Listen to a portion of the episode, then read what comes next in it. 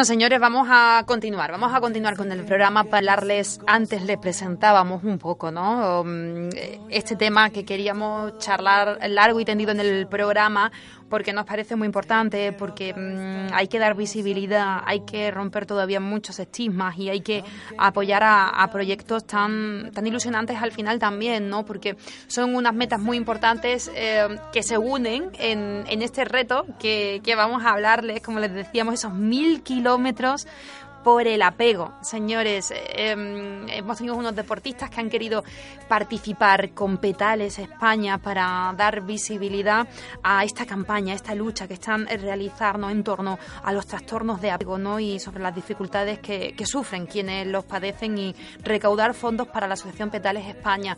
Eh, incluso vamos a confirmarlo ahora, todavía podemos seguir para recaudar fondos, lo vamos a confirmar para que ustedes lo sepan y vamos a hablar de esa experiencia, de esa aventura, tanto la deportiva como la que supone realizar esta asociación, em, poco a poco consolidarla y, ayudar a estos jóvenes y a estos pequeños. Y para ello tenemos aquí en, en, el estudio a Javier Herrera de Petales España. Muy buena, Javier. Muy buenos días, María Carmen. ¿Cómo estás? Nosotros encantados de, de, poder dar difusión, como decíamos, por un lado, a estos dos proyectos, que eh, vamos a hablar de Petales España y vamos a hablar de ese reto deportivo que, es eh, un hito en sí y que ha ayudado muchísimo, que me consta, a dar visibilidad a vuestra entidad, a Petales España. Pues sí, efectivamente, el reto ha sido absolutamente impresionante en lo deportivo, pero para nosotros además tiene una trascendencia extra que es, que es la visibilidad que ganamos y encima además han, conseguido alcanzar el objetivo económico. O sea, increíble lo que han hecho estos chicos. Tres deportistas que, que se han marchado a la punta de España, ¿verdad?, para realizar esos mil kilómetros, eh, jornadas, eh, prácticamente ha sido 15 días de locura, eh, jornadas de 80 kilómetros, caminando, caminando, caminando. Bueno, corriendo, corriendo. Y corriendo, 11 mm, horas eh, en verano, que ha sido eh, sofocante, y, y, todo por, por hacer ruido. Por, por marcarse un reto personal, pero por hacer ruido para ayudar a Petales. Pues sí, la verdad es que de una dureza, en fin, yo soy deportista y la verdad es que eh, alucino con la dureza que ha tenido el, el recorrido, me parece de una valentía y de un, eh, desparpajo solo plantearse esa posibilidad que es absolutamente impresionante. O sea, recorrer prácticamente toda la península ibérica, cruzarla desde Santiago hasta Casares. Eh, mil kilómetros, ese tipo de jornadas en pleno agosto, máximo calor, han sido capaces de sobre eh, problemas físicos, de salud, ir con ampollas durante más de 200 kilómetros, pero prácticamente el pie en carne viva. He visto las imágenes. Es impresionante, gastroenteritis, y ahí han seguido los tíos como leones, ¿no? O sea, absolutamente impresionante desde el punto de vista deportivo. Javier, ¿qué supone para, para vosotros como asociación, para Petales? Em, que haya personas que, que, apuesten de esta manera, em, que, que, no solo ya esa recaudación ¿no? en sí económica, como decíamos, sino que, que también os apoyen ¿no? y, y que em, os cojan de la mano y os digan, estamos todos juntos. Bueno, para nosotros es fundamental, ¿no? El, realmente esto somos capaces de sacarlo adelante si, si somos entre todos un equipo, ¿no? Nosotros solemos hablar de... Cogemos una frase de un autor que hablaba de, de la psicología de los niños y decía que para, eh, para crear un niño hace falta una tribu, ¿no? Entonces, e, en este caso el, e, es evidente que para crear estos chavales con dificultades especiales hace falta una tribu y una tribu muy amplia, ¿no? que prácticamente nos comprende a todos, nos comprende a, la ciudad, nos comprende a la sociedad. Y precisamente el, el gran don que nos ha regalado e, esta, estos atletas es precisamente contribuir a crear esa tribu. ¿no? Por eso eh, hay casi una analogía entre lo que ellos han hecho eh, individualmente y lo que han hecho colectivamente. ¿no? Realmente el, lo impresionante del asunto es que al final ellos mismos se han demostrado que pueden hacerlo más y mejor y alcanzar sus objetivos cuando trabajan en forma cooperativa, no, no como atletas individuales. Individuales, de manera Lo cual es una muestra más de que juntos podemos. ¿no? Hablamos de este fin solidario, visibilizar, sensibilizar a nuestra sociedad sobre los trastornos de apego. Vamos a hablar de ello. Javier, para todos esos amigos que nos están escuchando ahora, que están en casa, en el trabajo, em, desplazándose, ¿qué supone? ¿De qué estamos hablando? Pues los trastornos de apego son unas, mm, podemos llamar disfuncionalidades o una forma de funcionar distinto de aquellas personas que, que han sufrido durante normalmente su más tierna infancia, ¿no? normalmente los primeros tres años de vida, aunque también puede ocurrir después, eh, eh, normalmente problemas de abandono, maltrato, eh, este tipo de cosas. Eso produce un desarrollo neurológico distinto que prima determinadas áreas del cerebro frente a otras, normalmente las áreas defensivas. Entonces son personas que, digamos, tienen muchas dificultades a la hora de relacionarse con las demás que normalmente eh, se tienden a poner de manifiesto de una forma muy brusca durante los periodos de la adolescencia y entonces son adolescencias muy complicadas y muy eh, difíciles de llevar para adelante, ¿no? Pero bueno, al final, gracias a Dios, son unos chavales que poco a poco consiguen salir para adelante como todos los demás. Por eso, eh, uno de vuestros principales objetivos es eliminar ese estigma para que se le dé una oportunidad a, estos jóvenes para, para, incluirlos de una manera plena en la sociedad. Claro, es que es muy curioso porque ellos, su, su sistema de defensa se activa, son una gente que leen perfectamente la comunicación no verbal, mucho mejor que cualquier persona, ¿no? porque sus sistemas defensivos están absolutamente alerta. Entonces, ante cualquier rechazo, que no hace falta ni siquiera que sea verbal, sino no verbal, eh, eso puede generar eh, conductas más inadecuadas. Y esas conductas inadecuadas van a generar más rechazo todavía. Entonces se genera una espiral en la cual eh, nadie gana. Es decir, ellos pierden, pero la sociedad pierde a su vez. Claro. Les, pierde a ellos y pierde todas las consecuencias que pueden deducirse de sus actos. Mientras que si por el contrario, la sociedad y todos y cada uno de los miembros somos capaces de empatizar con esos chavales, entender que sus conductas no siempre eh, tienen otro problema más que ser un síntoma del dolor, de la dificultad o de la ansiedad que padecen ante estas situaciones, y somos capaces de crear individualmente o en forma colectiva una relación empática con ellos, entonces de repente descubrimos que hay una maravillosa persona y, y le damos la oportunidad de ser esa maravillosa persona que en el fondo está deseando ser, pero su propio sistema defensivo no le permite. ¿Y cómo se le puede ayudar, Javier? Porque vosotros estáis ahondando muchísimo desde, desde la asociación, ¿verdad? Para trabajar, para ayudarles, realizáis actividades eh, colectivas también en grupo para fomentar convivencia. Eh, mm, a lo mejor quizás hay alguna familia que nos esté escuchando y que pueda incluso necesitar vuestra ayuda. Sí, sí, efectivamente. Bueno, pues ¿cómo se les puede ayudar? Pues eh, todos les podemos ayudar cada uno en nuestro ámbito, ¿no? Es decir, las, las personas que se relacionan con la infancia pueden ayudar, véase personas de los servicios sociales, véanse las personas de, profesores del mundo educativo, en general todas aquellas personas que se relacionan habitualmente con la infancia y con infancia que puede haber sido maltratada o, abandonada o que tengan dificultades, lo primero que les recomendamos es que eh, estudien estas características y que cambien la mirada de alguna manera. Es absolutamente clave cambiar la mirada para poder eh, ver que hay una persona debajo de ese niño que se porta tan mal o de ese niño que hace esas cosas tan raras, eh, solo a partir de ahí es posible empezar a trabajar con él, ¿no? Y que primen eh, crear una relación, porque desde la relación entonces se podrá empezar a avanzar. En cuanto al resto de la sociedad, es decir, las familias, los amigos, de una forma muy parecida tienen que cambiar esa mirada y sobre todo ofrecer soporte ¿no? a las familias. Las familias están pasando unas dificultades muy complejas, es decir, nadie sabe lo que es vivir con, con, este tipo de chavales, que sus reacciones pueden ser muy complicadas en casa y, en los distintos contextos, y entonces estas familias necesitan mucho apoyo. ¿no? Eh, ese apoyo eh, pasa, en primer lugar, por no juzgarles, es decir, normalmente y automáticamente estamos viendo que, que estas familias son cuando eh, entran ante cualquier persona, lo primero que ven son juzgadas, en el sentido que son o demasiado rígidas, o demasiado poco rígidas, o demasiado permisivas, o demasiado poco permisiva, educativa. Entonces, lo primero que se produce es ese juicio de valor. La otra opción es la condescendencia, ¿no? Es decir, bueno, sí, pero tú no sabes de esto y el que sabe soy yo, ¿no? Sí. Entonces, cualquiera de las dos eh, ¿Vertientes? es absolutamente negativa y produce un, empeoramiento de la relación. Lo que necesitamos es menos juicios y más apoyo. Es decir, mm, apoyo de todas clases. Pues eh, sencillamente eh, dar un paseo con ese chaval, eh, dar una oportunidad a esos padres que salgan a dar una vuelta, sencillamente escucharlos y entenderlos aceptando las dificultades que supone la relación, tener un, proporcionar un hombro ante el que apoyarse, todo eso es magnífico. Eh, básicamente es demostrar que son parte de la misma tribu.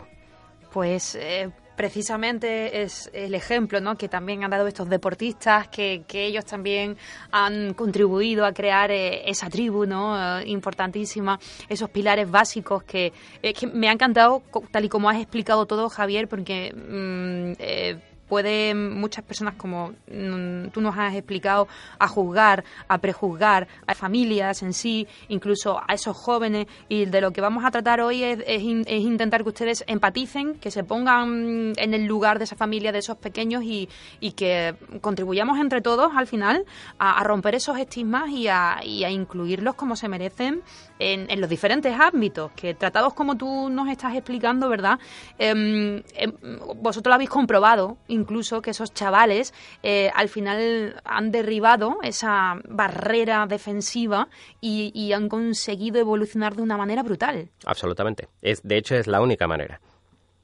Qué importante, es que me, gusta mucho que, se lance ese mensaje, me gusta muchísimo. Que además, es el mensaje que yo sé que han lanzado estos deportistas en, estas jornadas, 15 días durísimos, como decíamos, con, con a la cabeza Juan Andrés Camacho, nuestro corredor errante fue un giroleño que además está al otro lado del hilo telefónico. Juan Andrés, muy buenas tardes. Buenas tardes, ¿qué tal? Volvemos a reencontrarnos en el patio, Juan Andrés, para hablar de esta aventura, de otra más, menuda aventura de mil kilómetros. Desde luego, está con diferencia la madura en todos los aspectos, en todos los imaginables. Eh, ¿Tienes tu crónica ya realizada en tu página web que si los amigos quieren, verdad, em, pueden echarle un vistazo? Y has dicho que ha sido la experiencia más exigente que has vivido, pero la más gratificante también. ¿Qué ha supuesto para ti? Pues han sido etapas de 60 hasta más de 85 kilómetros, con muchísimo calor, muchísimo desnivel, alguna jornada con tan solo tres horas de sueño para poder recuperar antes de volver a salir a, ponernos en marcha, con muchísimos inconvenientes por el camino, pero por suerte nos hemos sentido siempre apoyados. La gente, la verdad es que ha respondido muy bien en todos los pueblos de paso. Y nada, ya a partir de Andalucía incluso hemos contado con apoyo de amigos y familiares que nos han llevado prácticamente en brazos hasta la meta en Secadero. Es que como eh, nos relataba Javier, no, nos lo has explicado muy bien, que salíais desde Santiago de Compostela a Secadero en Casares. Efectivamente. O sea, atravesar la península, incluso en algunos puntos de Portugal, ¿verdad? También, del país vecino. Sí, a partir de la tercera jornada que entramos en Portugal por Chávez, bajando desde Orense hacia abajo, y hasta que salimos por Ciudad Rodrigo, eso fueron tres jornadas enteras en terreno portugués con pies destrozados, como nos indicaba Javier, que está aquí, por si tú le quieres decir algo también, saludar Javier, que te está escuchando. ¿Qué tal, Javier? Hola, Juan, muy buenas. eh, pies destrozados, eh, gastroenteritis, eh, resistiendo, ha sido, han sido jornadas muy duras. Sí, sí, totalmente. hemos ido descubriendo, yo creo, nosotros mismos a lo largo del viaje, porque hemos testado límites de, calor, de, de sueño, de cansancio, de, vamos, todas las dimensiones posibles que conlleva lo que es un deporte de resistencia y por suerte, sobre todo con el apoyo mutuo que hemos tenido Manuel Tenyado, Francisco Contreras y yo, pues hemos apoyado cada uno de los puntos débiles de los otros y hemos seguido adelante todos juntos. Eh, creando tribu, como nos decía Javier. Efectivamente, totalmente de acuerdo. Hubo una jornada que fue la que salíamos de Coria hacia Cáceres, que decidimos salir más temprano y de forma escalonada porque nos había pillado ya el día anterior más de 45 grados de temperatura y pensamos en levantarnos muy temprano, sobre las 3 y media, 4 de la mañana, Paco y yo, para ir adelantando camino y como Tenyado ya conseguido una bicicleta para reposar los pies, que él saliera más tarde. En la primera subida yo empecé a tirar un poco más fuerte y Paco me dijo que siguiera, que ya nos agruparíamos algún punto para desayunar o comer juntos y al final no nos encontramos en toda la etapa. Nos estuvimos llamando mutuamente, eran zonas sin cobertura, todos preocupados por los demás y al final fue un poco un descontrol. Por suerte nos echaron una mano los, los socios de Petales de esa zona y al final nos pudimos reencontrar todos, pero vamos, yo personalmente esa jornada ni comí prácticamente en todo el día y hasta que no los vi que estaban todos enteros y a salvo, pues no me quedé tranquilo. Eran casi 35 kilómetros sin habituallamiento, yo me quedé sin agua a unos 15 más o menos de ese tramo largo, desde el pantano del Tajo hasta Cáceres, y la verdad es que más preocupado por mis compañeros que por mí mismo, a pesar de las temperaturas y de ir sin agua. Claro, porque ibais en autosuficiencia, ¿no? Eh, con lo necesario en la mochila. Sí, eh, yo creo que la mía era la más ligera y pesaba unos 5 kilos en el momento de salida. Por suerte, en el tercer día pude rebajar un poquito la carga y ya era más, más llevadero, pero peor de espalda y de hombro los primeros días que de piernas, sinceramente. Fíjate. Eh, Hombre, eso en el caso de Juan Andrés, que, vaya bien de piernas ya está casi asegurado. es, muy curioso, pero hasta él, hasta él mismo nos está explicando que han habido momentos de, extenuación, ¿no? Que, han sido mm, bastante difíciles, pero mm, el objetivo merecía la pena, ¿verdad? Apoyando a Petales. completamente, sí. Aparte el apoyo que recibimos de la gente a través de redes sociales, de nuestros amigos, familiares, vamos, cada paso, aunque fuera doloroso, valía la pena con. Qué, bonito, oh, Javier, escuchar así no esa acción, mm, yo creo que para, para vosotros tiene que llenar mucho. Sí, la verdad es que la gesta es extraordinaria. Yo he tenido oportunidad de, darle las gracias tanto a Juan Andrés como a Manolo como a Paco, pero es absolutamente increíble lo que han hecho desde, por una parte, desde el aspecto deportivo, pero sobre todo por el ejemplo que nos han dado como personas y, por su solidaridad y, por el ejemplo que nos han dado de, de cómo puede uno embarcarse en proyectos absolutamente locos eh, sencillamente por ayudar a los demás.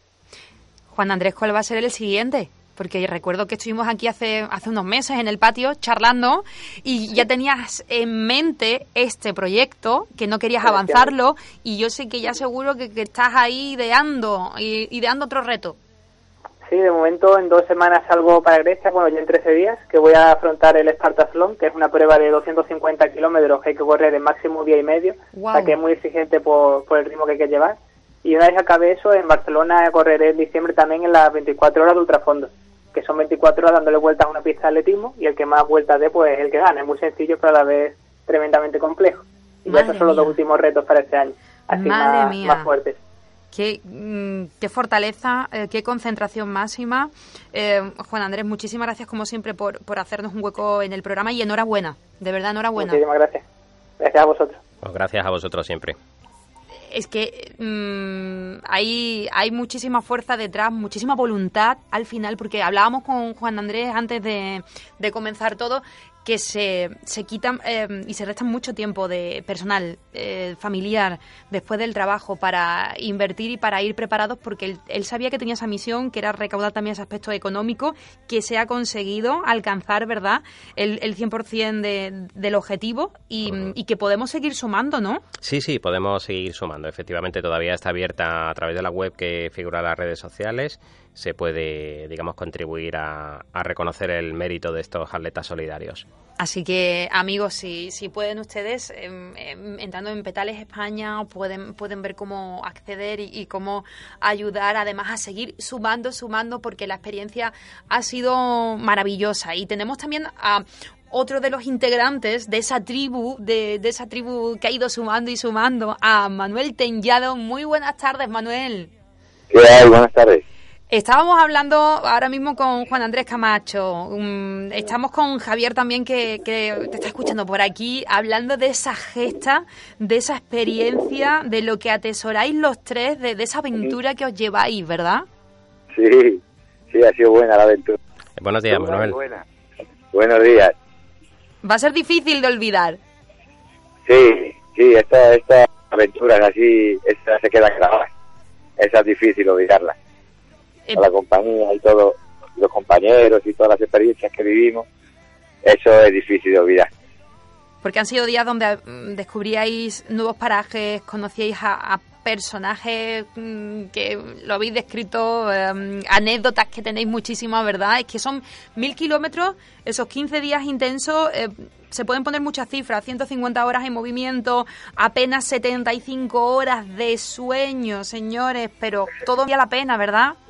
Sí, sí, merecía la pena. Eso, según íbamos andando, se nos iba olvidando lo que no dormíamos y lo que no descansábamos. Eso se acostumbra al cuerpo. Al final todo es cuestión de mente. Exactamente. La mente es la que manda.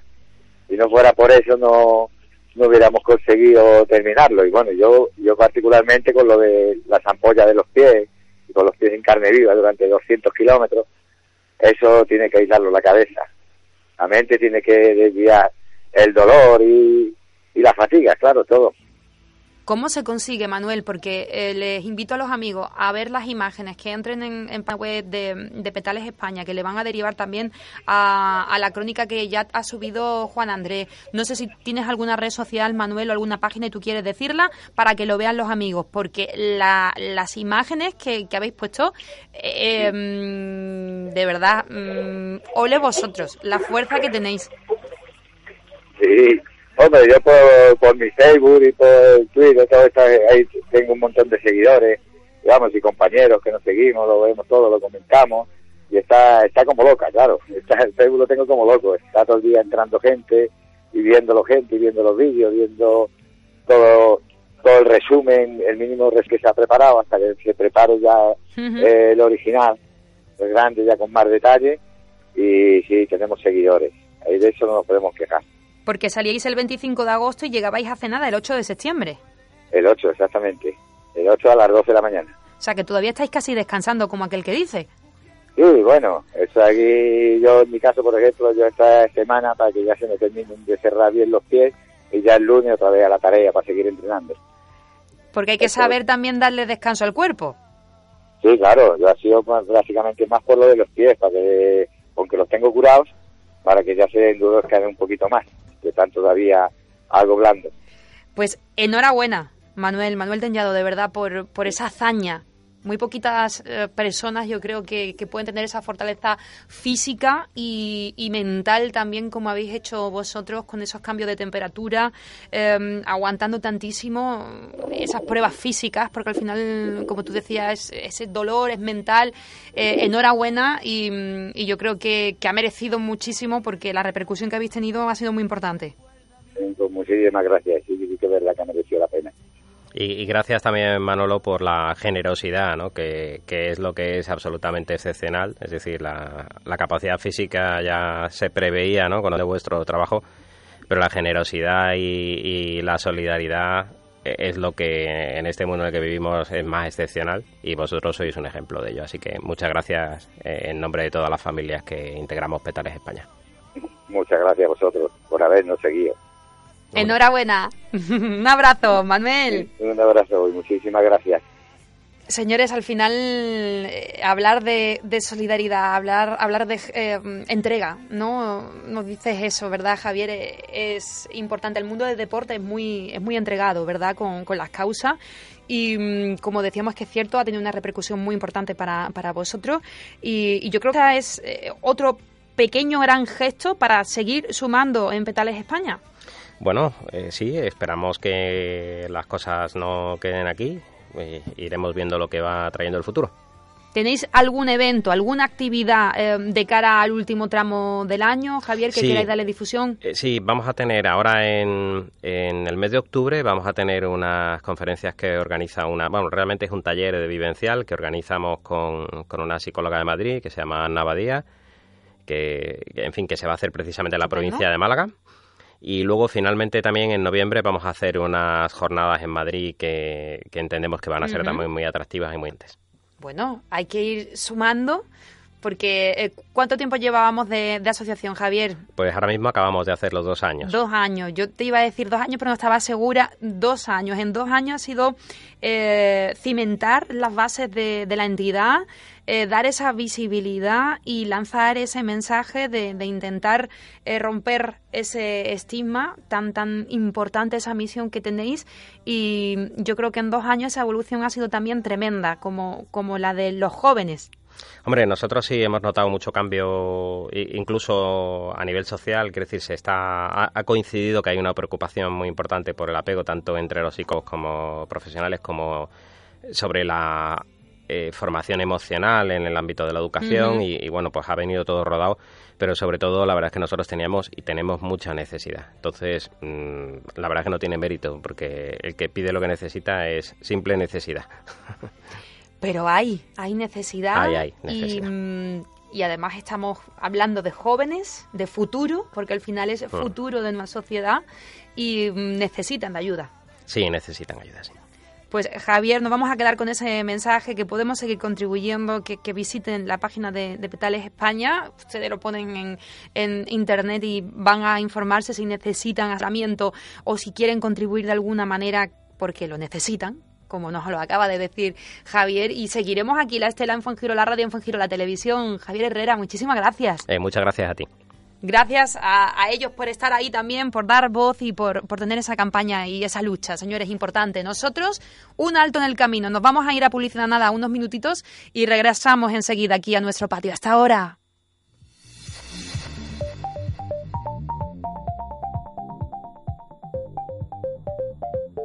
Fuengirola Radio 107.1